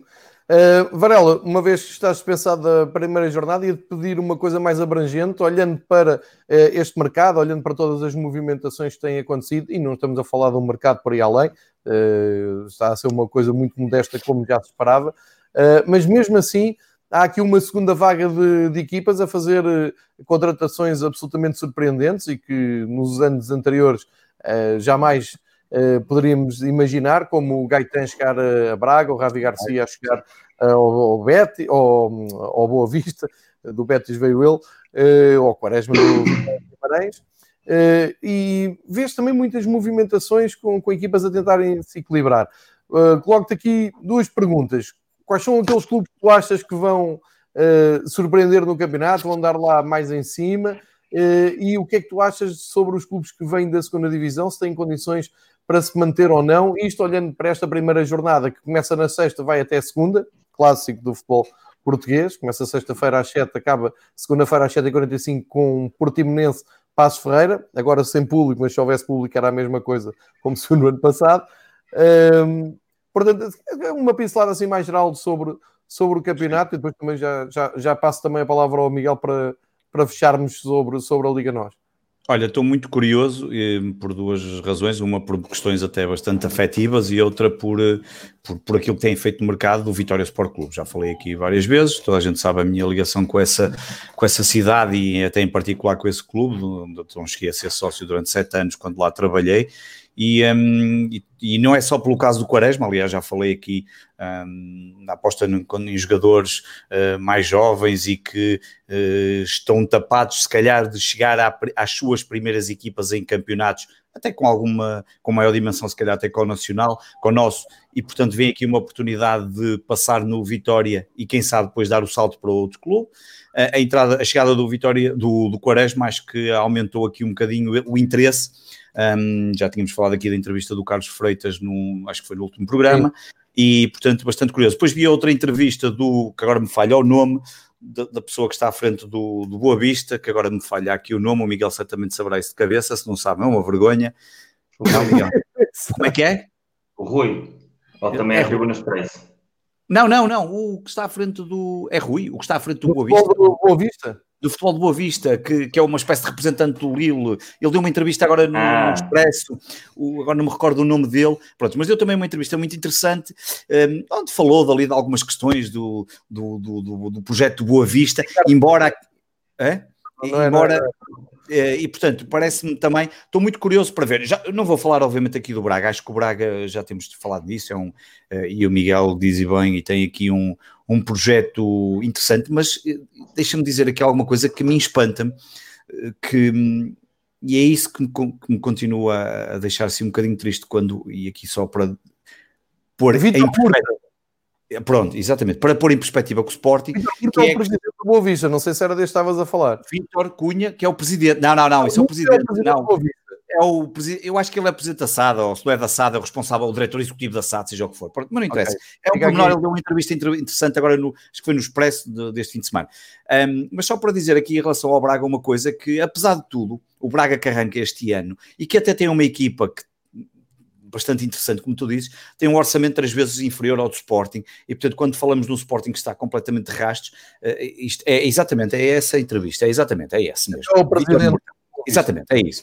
Um, e portanto, o Braga também estou um pouco curioso para perceber como é que, de que forma é que fala-se tanto que vai ser superior ao Sporting e tem sido, e estou muito, muito curioso para ver essa, essa questão do Braga e da superioridade em relação ao Sporting numa, numa guerra um bocadinho diferente. Depois aqui, o, o Miguel já tem falado também do, há pouco falou do Rio Ave, que, que também está a jogar agora, do Famalicão, que acaba por ser uma incógnita, perde ali alguns jogadores, vêm outros, um, mas um, acho que todos esses clubes que, nomeadamente Rio Ave, Famalicão, o, o próprio Vitória Sport Clube, o Boa Vista, um, pelo menos assim aqueles que eu tenho olhado com, opá, não, não sou capaz de olhar agora para um Marítimo, ou para um Passo Ferreira, ou para um Tondela, ou para um Portimonense, porque não tenho acompanhado de tão próximo esses, esses clubes, obviamente esperar pelos, pelos próximos jogos, pelos, pelos jogos que vão acontecendo, um, mas esses que se têm movimentado e que têm feito coisas muito interessantes, e nós temos visto, para mim, a grande alteração nestes últimos dois anos é que estes clubes, como o Vitória, como o, Rio Ave, como o Braga,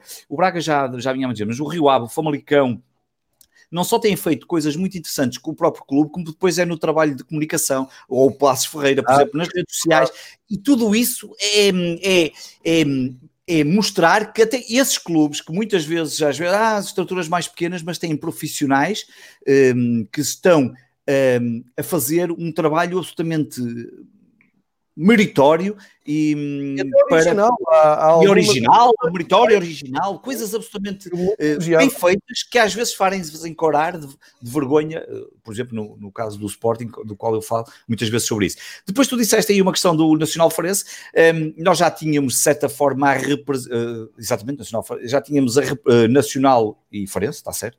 A representação do do, do, do, que é que acharia dos clubes que estão. Nós, nós, já temos a representação de todo Portugal continental, que é uma coisa que eu, me dá sempre um, um, certo gosto, que é ter equipas do Norte, do Centro, do Sul, Lisboa, obviamente, e depois Algarve e Ilhas. E, um, e, temos essa representação, já tínhamos obviamente com o Marítimo, temos o Portimonense, e agora temos o Nacional Farense. O Farense é uma equipa que remete para um... já foi para a Grândola? É? O Cold City já foi para a Grândola para termos o é, também. O Cold City podia ir, o Cold City podia ir para Marte, que era para ser, ainda ser mais abrangente. Um, mas a verdade é que é, dá, um, dá uma dimensão uh, um pouco maior a esta, a esta liga e. Um, pronto, e acho que e acaba por ser importante, mas do, do ponto particular do, do, do Farense, um, é um, ainda é uma daquelas uh, mágoas que eu tenho, que foi um estádio que nunca visitei, que gostaria de visitar, porque remete-nos para, para anos 80, 90, jogos absolutamente medonhos que o Sporting tinha e qualquer clube chegava lá e tinha, de, eram jogos complicados, difíceis, um, sempre já falaste ainda recentemente dessa, dessa questão, até da história que falaste do. Recorda-me o jogador que tu falaste que tiveste, o Diogo, exatamente. Um, e, eh, e portanto, há aqui pelo menos está aqui o, o país todo englobado Sim, e isso acaba por ser muito positivo, com obviamente, pelo menos do, do, ponto de vista do Farense, um clube mítico do futebol nacional, o Nacional regressa também ao Campeonato Nacional, muito curioso para ver o que é que, portanto vamos voltar a ter aqui o derby da Madeira na primeira divisão, é muito curioso para ver o próprio Marítimo ter feito algumas alterações um, e que, enfim, é agora o que é que vão dar, o que é que não vão, e havia aqui alguém que perguntava se nós não acharíamos que poderíamos ter um vencedor da Liga Atípico, um vencedor da Liga Atípico, um, uma ida ao, à Liga Europa atípica de um clube qualquer que, sei lá, que não tenha um, Covid ou que não passe por isso, estou-me a recordar, por exemplo, assim dos Açores, onde têm estado muito menos casos, onde já é possível ver futebol com o público, vai acontecer já este fim de semana, uh, onde a DGS permitiu uh, jogos com 10% da lotação dos estádios,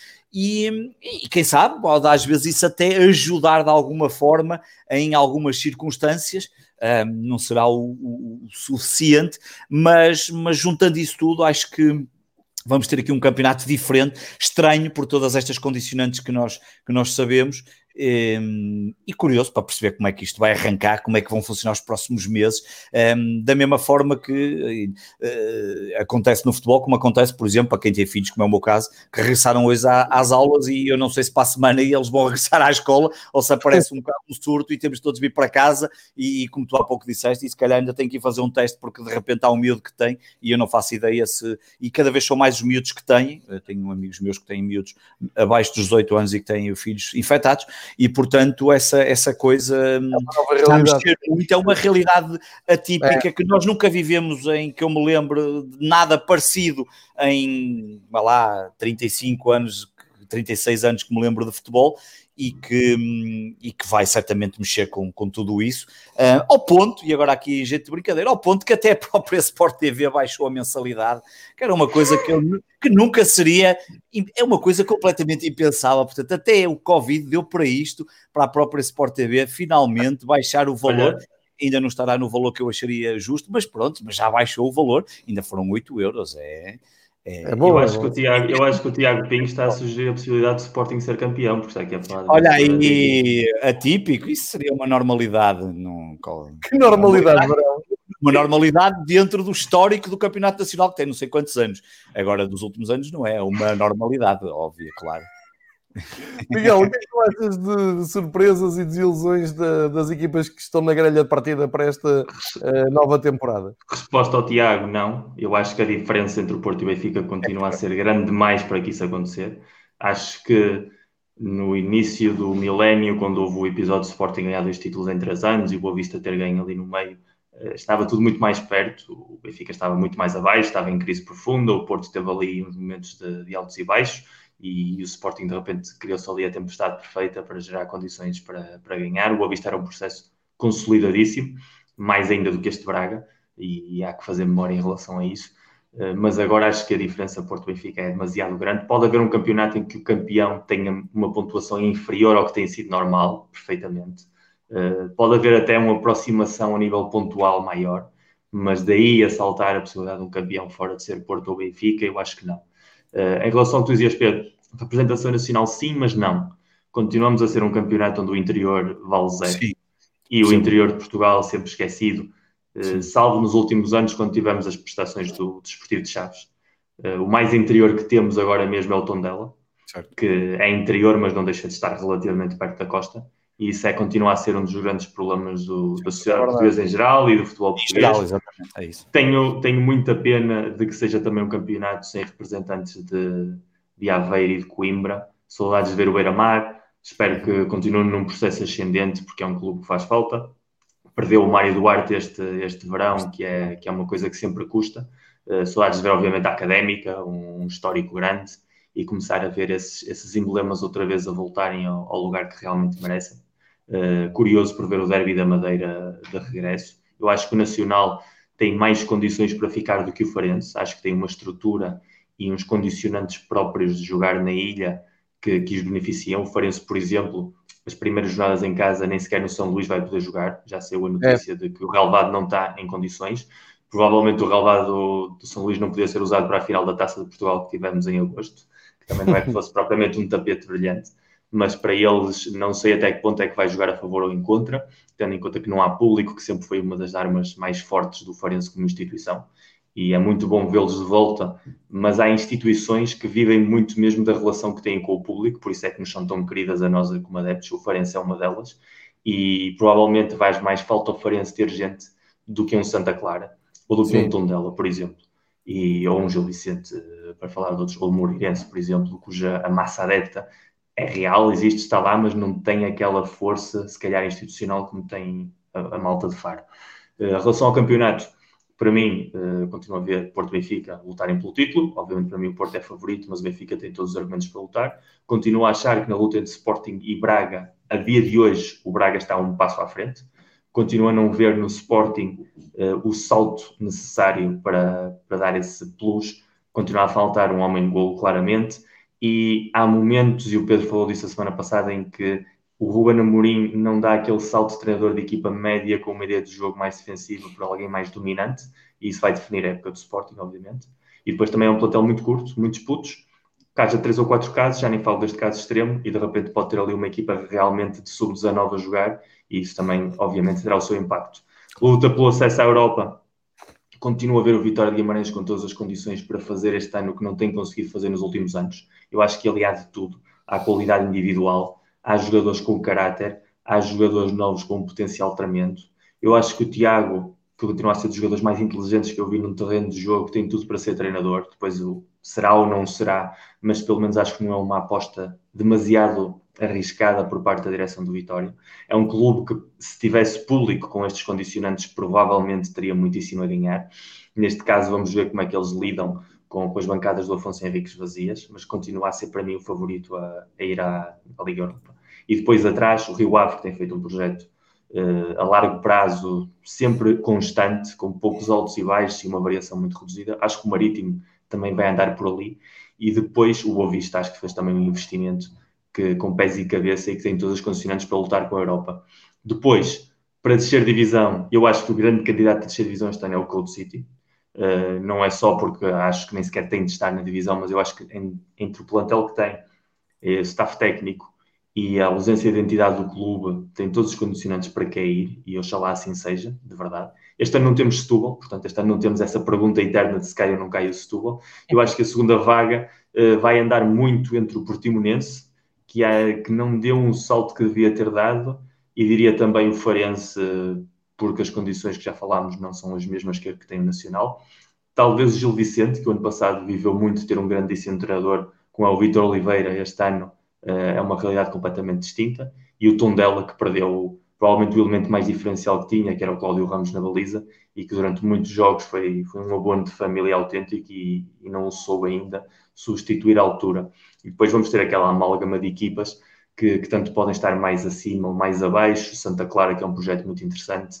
Uh, o Passos de Ferreira está a fazer um projeto também bastante interessante. Eu acho que o Famalicão é uma das grandes incógnitas da Liga. Tem é tudo mesmo. para ser aquele tipo de projeto que este ano possa ter um ano menos espetacular em relação ao ano passado, mas que isso não significa que não volte para o ano, porque depende muitíssimo dos jogadores que são lá colocados, depende muito se esses jogadores conectam ou não conectam. Houve alguns que ficaram, mas a grande maioria saiu, ainda não sabe a mais-valia de quem veio, portanto, não se pode realmente perspectivar algo muito concreto em relação ao Famalicão, como sim podemos dizer de um Boa Vista ou de um Rio Ave. E acho que o Moreirense também vai andar nessa, nessa dinâmica de meio de tabela e, portanto, eh, vamos ter um campeonato mais apertado a nível pontual. Eu acho que não vai haver um gap tão grande como noutros anos. Eh, e depois, o game changer do vírus faz com que tudo aquilo que eu esteja a dizer agora, daqui a dois meses, não valha absolutamente nada. Portanto, vai ser muito difícil que, que qualquer previsão feita de antemão, com racionalidade e, e olhando para números, olhando para caras e para sistemas de jogo, depois encontre uma realidade muito crua no dia a dia e isso muda completamente não sabemos como é que os jogadores vão reagir emocionalmente, não sabemos como é que os jogadores vão reagir emocionalmente, não sabemos se vai haver público de repente, que isso vai mudar também a maneira das equipas jogarem, e a partir daí uh, vamos falando de cada semana como temos feito e vamos apreciando um pouco o que vai acontecer, e seguramente vai haver muitíssimas surpresas até ao final do ano, com exceção da luta pelo título, que eu acho que isso continua a ser um, uma coisa a dois. É isso mesmo, Miguel. Vamos ter que reunir aqui semanalmente, ir fazendo o balanço semana a semana. Calendário super apertado, uh, com, esta, com este adiamento do Gil Vicente e do Sporting, uh, e o Sporting com a Liga Europa também logo ali à perna, uh, já, vai, já vai dar que falar. não não estou a ver um buraco, não é? Não estou a ver uma data para, para se fazer este Sporting Gil Vicente e depois, com tudo o que isso acarreta, o Gil Vicente na luta pela descida, o Sporting na luta pela parte superior da tabela, este atraso depois, daqui a umas jornadas, pode ter um peso, como nós sabemos. Mas o que nós temos e sabemos que é certo, pelo menos ao dia que estamos a gravar, repito, na quinta-feira, dia 17 de setembro, é então esta primeira jornada. Vou recordar os jogos da primeira jornada um, em jeito de despedida do, do episódio. Deixo depois um espaço para os comentários finais do Pedro e do Miguel. Então o que nós temos é sexta-feira, 19 horas, Famalicão, Benfica. 21 e 15, Vitória, Belenenses. Ou Belenenses Chado. Ou Codecito, ou o que quiserem. Sábado, 16 horas, Nacional Boa Vista 18h30 era o Sporting Gil Vicente, já não vai acontecer. E, portanto, às 21 horas, Porto Braga, eu diria o grande jogo da jornada, juntamente com o Famalicão Benfica. Domingo, 4 da tarde, Santa Clara Marítimo, Derby das Ilhas. 18h30, Moreirense-Farense, o regresso do Farense uh, à primeira divisão no Minho. Tondela Rio Ave às 21 horas e o repescado Portimonense fecha a jornada em casa, no melhor relevado da Liga, teoricamente, segunda-feira, 7h45, recebendo o Passos Ferreira. Uh, aqui pelo meio, também devia ter dito que no Nacional Boa Vista, ao regresso do Nacional, à primeira divisão. Muita expectativa para ver se vamos ter Gaetan, já percebemos que não, não é? Porque se lesionou, mas para ver se vamos ter Ravi Garcia, ver se temos Ricardo Quaresma eh, e todos esses jogadores. Há muitos jogadores a aparecerem jovens, tanto sul-americanos como da, da parte mais eh, oriental. há várias contas no Twitter que se dedicam a, ao scout desses jogadores e por muitas das coisas que tenho lido, há aqui muito jogador que possa valer a pena acompanhar. Vou abrir depois uma liga fantasy para aqueles que gostam de entrar na, nas ligas fantasy de, que este ano a Liga Portugal faz juntamente com o Real Fever. Depois partilho os códigos para quem estiver interessado no Twitter. Nós os três depois fazemos retweet disso para se juntarem e para uh, terem uma época de competição uh, eh, de realidade virtual. E agora passo eh, aos meus amigos para considerações finais. Miguel, considerações finais do episódio Fever Pitch que marca o arranque, ou a véspera do arranque da Liga Nós. Só tenho três coisas a dizer. Em primeiro lugar, boa sorte a todos aqueles que vão entrar nas competições profissionais. A segunda liga já começou. Que seja um ano positivo para todos, de certa maneira. Menos para ti, claro, João. Uh... segundo, que o público venha o mais depressa possível, uh, que o público real venha o mais depressa possível, ou seja, que haja cada vez menos dificuldades para levar as pessoas aos estádios. O futebol não é menos que as touradas, o futebol é menos que manifestações políticas, o futebol não é menos que manifestações religiosas. É preciso encontrar uma coerência argumentativa que, que respeite algo que, que sempre nos uniu dentro da rivalidade a todos em Portugal. Eu acho que é um dos elementos mais transversais da nossa sociedade e continuar a assobiar para o lado e negar isso é, é completamente ridículo. Acho que há espaço para que o futebol tenha gente, entendemos que não seja na totalidade a capacidade dos estádios. Espero que quando haja gente também que seja gente de verdade e não sejam os camarotes VIPs ou não sejam só as claques oficiais, porque isso de certa maneira também é fechar a porta ao adepto comum, digamos assim, onde eu pessoalmente me encontro e acho que onde a maioria das pessoas que nos ouvem também se encontram. E sobretudo que seja um ano uh, inspirador. Vivemos tempos muito complicados a uh, todos os níveis e o futebol é o que é porque sempre foi um elemento diferencial. Uh, é o desporto mais popular do mundo porque conectou sempre com a alma das pessoas. Uh, unia pobres e ricos, unia pessoas de ideologias diferentes. O, o, presidente do Partido Comunista Italiano era sócio da Juventus, o clube ligado mais à, à parte mais conservadora, e sofria nos jogos. Uh, que nos una mais, que o futebol não sirva tanto para desunir como tem acontecido em anos onde a vida parecia menos importante porque dávamos tudo por garantido, que sirva mais para nos unir, que desfrutamos mais de ver os jogos dos nossos dos rivais, das equipas com as quais não temos afetos, ver esses bons nomes que estão a aparecer, dar mais visibilidade a esses clubes, dar mais visibilidade a esses adeptos e que a partir daí todas estas nossas reuniões e depois pessoas que possam vir aqui também falar fora português connosco, uh, façamos isso uma festa. Se o mundo lá fora está tão escuro, eu acho que é a nossa obrigação, como adeptos, de pôr um pouquinho de luz aqui e a obrigação depois também das instituições, dos clubes, dos jogadores, dos treinadores, de não estragarem tanto o jogo e de trazerem luzes também para a realidade cotidiana, porque se nós conseguimos encontrar essa aula de inspiração, passaremos esta etapa de maneira mais suave daquela que passaríamos se entrássemos na negatividade que tantas vezes nos arrastra. Certíssimo, Miguel. E já agora dizer que aqui, uh, da nossa parte, podem contar sempre com uh, esse brilho semana a semana, a tentarmos trazer, trazer as coisas também com uma pitada de humor. E uh, por isso mesmo digo: o público volta depressa, que é para o nosso selecionador começar a ver futebol o quanto antes, não é? porque senão vamos ter mais algumas convocatórias às escuras. Pedro Varela, as tuas considerações finais.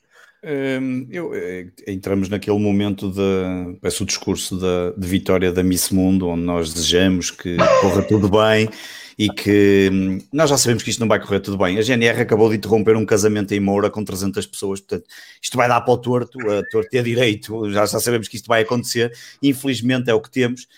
Um, e, um, mas o meu desejo é, obviamente, que que os clubes consigam, pelo menos consigam montar ali algumas bolhas, já falei isto até aqui noutros sítios que têm sido feitos, e que, mas que não é fácil. O Sporting, por exemplo, já se percebeu que a fonte de contágio da maior parte dos jogadores do Sporting e do staff foram os colégios e foram os filhos que foram para as escolas, e portanto isto não vai ser fácil, mas era bom que se conseguisse montar de certa forma aqui os clubes, alguma bolha com jogadores e staff, para que o campeonato pudesse decorrer com alguma normalidade. Um, esse é o meu maior desejo, é o desejo que corra tudo bem, porque acho que, acho que as pessoas ainda brincam um bocadinho com esta situação um, e, portanto, e que seja possível um, manter alguma.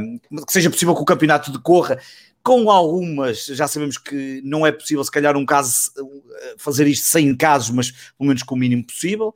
Uh, esse, era, esse é o principal desejo. Depois o Miguel disse uma coisa que eu concordo em absolutamente, tinha aqui anotado, obviamente, o regresso do público era, era, era uma coisa que, que eu gostaria muito, nem que fosse muito gradualmente e com e pouquinho de cada vez, mas é a mim, a mim tem-me tirado o prazer completamente de ver os jogos e o Miguel há pouco estava a falar, eu acho que o último jogo que vi uh, foi o Liverpool Leeds e que foi e que por momentos esquecemos as bancadas, porque realmente estávamos a um jogo absolutamente fantástico, com golos, com emoção, um, e como o Miguel disse, o campeão da primeira divisão com o campeão da segunda promovido e que chegou e que essa coisa toda, um, e, e, coisa, e, foi muito interessante, mas, mas isto de ver jogos sem público realmente é, é, é quase, é quase uma tragédia, um, e é isso, e portanto para mim são esses os dois pontos, que se consiga ter um campeonato porque nós já sabemos, João, que quando esta coisa começar a funcionar, clubes a não ter que jogar, para já foi o Sporting, mas a seguir depois veio o Porto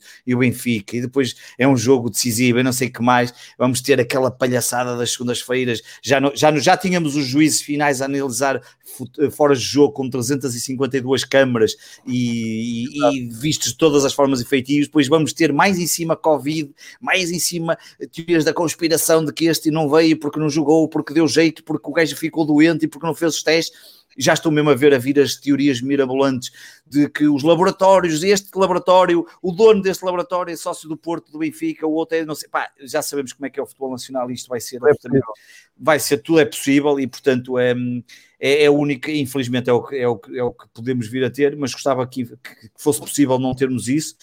Um, e nós cá continuaremos a pelo menos a mostrar que é possível discutir de futebol com, com picadia. Acho que foi a primeira vez nestes Fever Pitch que fizemos que tivemos mais vezes uns aos outros a atacar-nos, assim, entre aspas, com brincadeiras perfeitamente saudáveis. Acho que nunca tinha acontecido. É fruto de que o futebol está a regressar e que já houve jogos de futebol um, que, que, que, que, trazem este, este, este condimento que nós tanto uh, gostamos e que faz todo sentido. E por fim, não se esqueçam, o Futebol Manager 2020 está gratuito no Epic Games.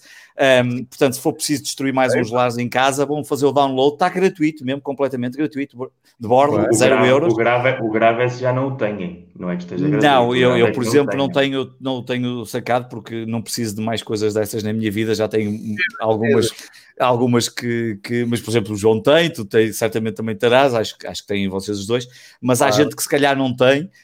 Um, e aproveitem, porque aquilo vai durar poucos dias, acho que é um ou dois dias, um, até dia 24 de setembro. Até, eu não vi as datas, até 24, ah, então ainda tenho uma semana. Ah, uma semana ainda dá tempo. E aquilo é muito fácil, vão lá, vão ao site da Epic Games e façam o download, porque é sempre mais uma coisa que se podem divertir. Se por acaso apanharem Covid e tiverem que ficar em casa, olha, divirtam-se a jogar. E dizer isso a rir é bem bonito.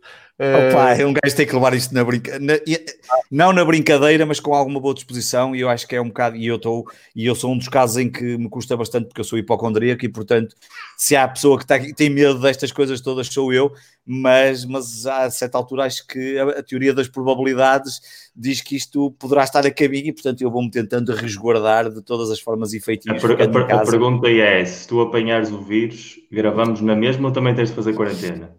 Não, gravamos da mesma, desde que eu não esteja com 40 graus de febre, eh, porque aí vou estar a delirar e delirar a falar sobre o Sporting, é coisa que eu não quero, porque isso é o resto do ano todo, e portanto eu não queria ter isso também com 40 graus de febre, mas diria que gravaria, iríamos gravar, assim como tu ou o meu João, não, não pensem que se escapam dessas coisas.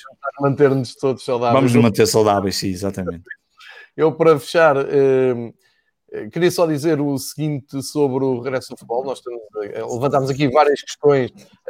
Para mim, o mais grave é não estar definido à, altura da primeira jornada que se jogarmos 50% do campeonato, há campeão ou não há? Se jogarmos 60%, 70%, 80%, a partir de que altura é que é eh, plausível termos um campeão e termos. Desde que o Sporting esteja na frente. A partir desse momento podemos decidir o campeão. Se nesse momento, se isso acontecer, podem fechar e dizer que está decidido o campeão vocês têm tanto azar que nem isso vai poder acontecer. Se pois não, jogo... já começamos sem um jogo a menos. Portanto, repara, já é difícil nós ficarmos naturalmente a 3 pontos. Já vamos começar o campeonato provavelmente a 3 pontos de alguém. Já recuperar isso já vai ser, uma... mesmo com o jogo aí atrás, já vai ser uma chatice. Mas... Eu, vou tentar que estejas, eu vou tentar que estejas igual que o Braga, pelo menos. Que esteja? igual que, que o Braga em pontos. Que estejas igual que o Braga. Exatamente. Foca nos teus rivais.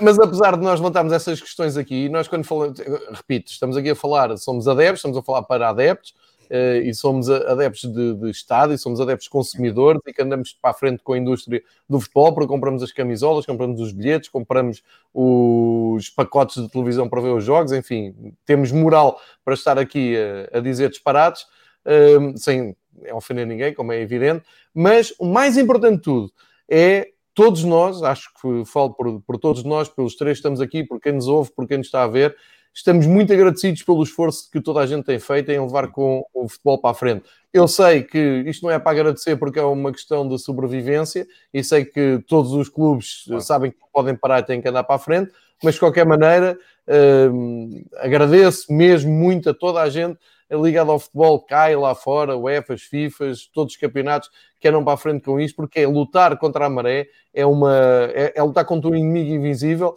e isto é uma empreitada todos os dias. E nós vimos aqui dizer queremos público no, nos estádios e depois o, quem tem realmente responsabilidade nestas coisas tem que avaliar prós, contras, enfim, isto é tudo muito delicado. Nós estamos todos na mesma luta, queremos futebol, queremos futebol cada vez melhor, mas pelo menos temos futebol. Imaginem o que é que era a nossa vida chegar agora ao dia 19 eh, de setembro e ser um vazio no fim de semana. Pelo menos vamos ter futebol, não é aquilo que nós uh, queríamos, mas o que é que na nossa vida está como nós queríamos? Quase nada, não é?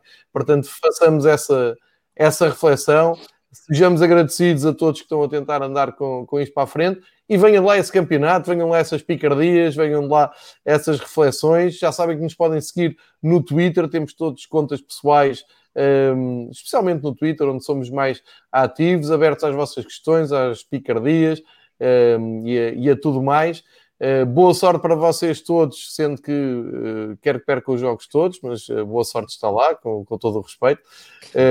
quando chegar a Europa, também espero que o Sporting consiga jogar, porque a gente precisa do Sporting na Europa para termos aqui tema, que geralmente vão ser engraçados.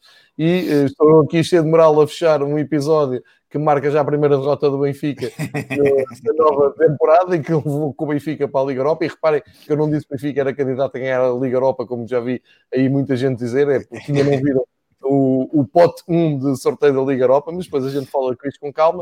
E para terminar em grande, voltando ao início do, do episódio, Vilas Boas está a perder em casa com o Santo Etienne. Pensem nisto. É só isto.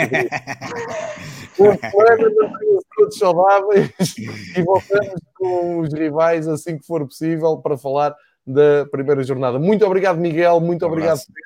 Bom fim de semana para vocês. Mantenham-se saudáveis. E muito obrigado a todos que nos estão a ver. Obrigado pela companhia.